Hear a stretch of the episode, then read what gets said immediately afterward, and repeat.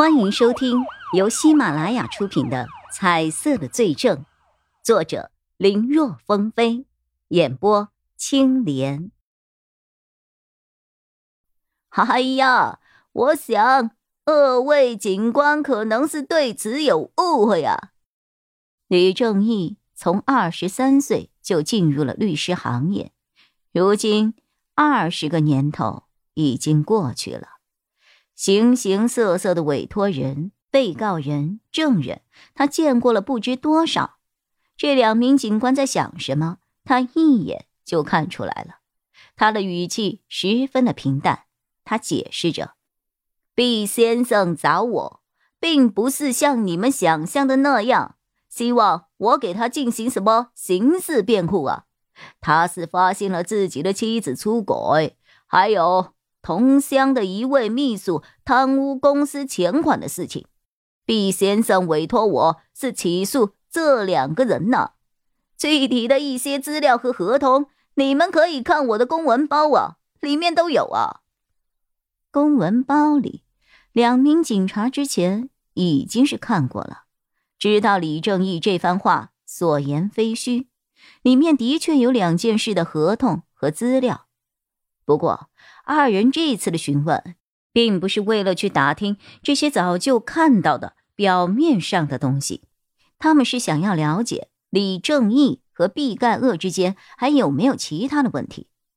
毕竟，通缉令都放出去了，在这个信息发达的时代，前一秒发生的事情，往往下一秒全世界都可能知道。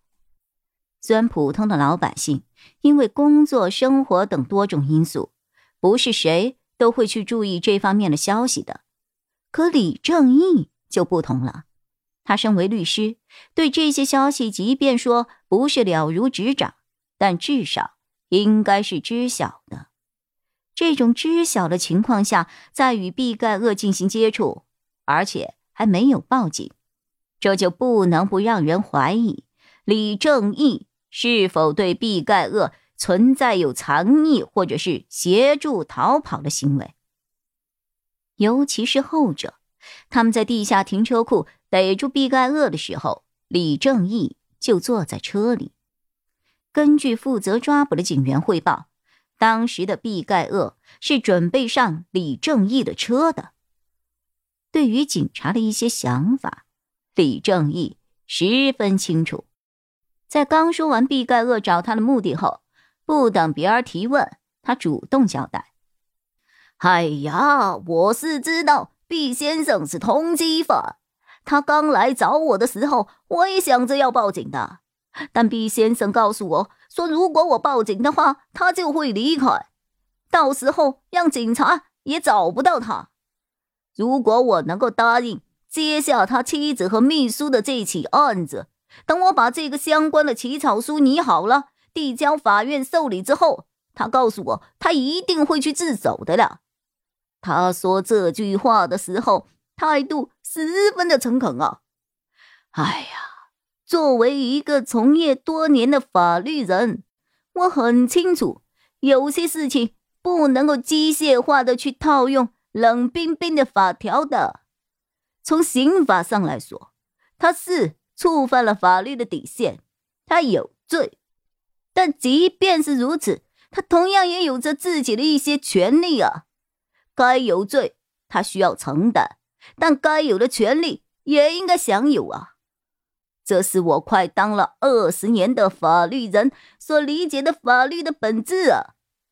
所以，我就再三犹豫后，还是答应了下来。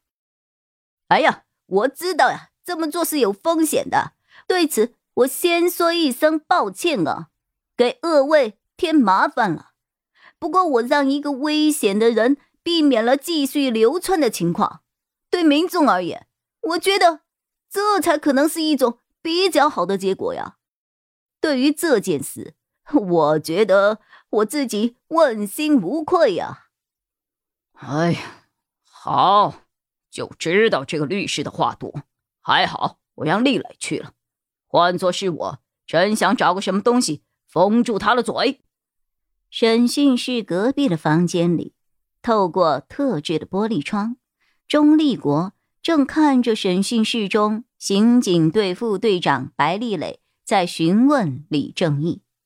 李正义那一番话真是义正言辞啊，神情动作更是充斥着十足的正义感。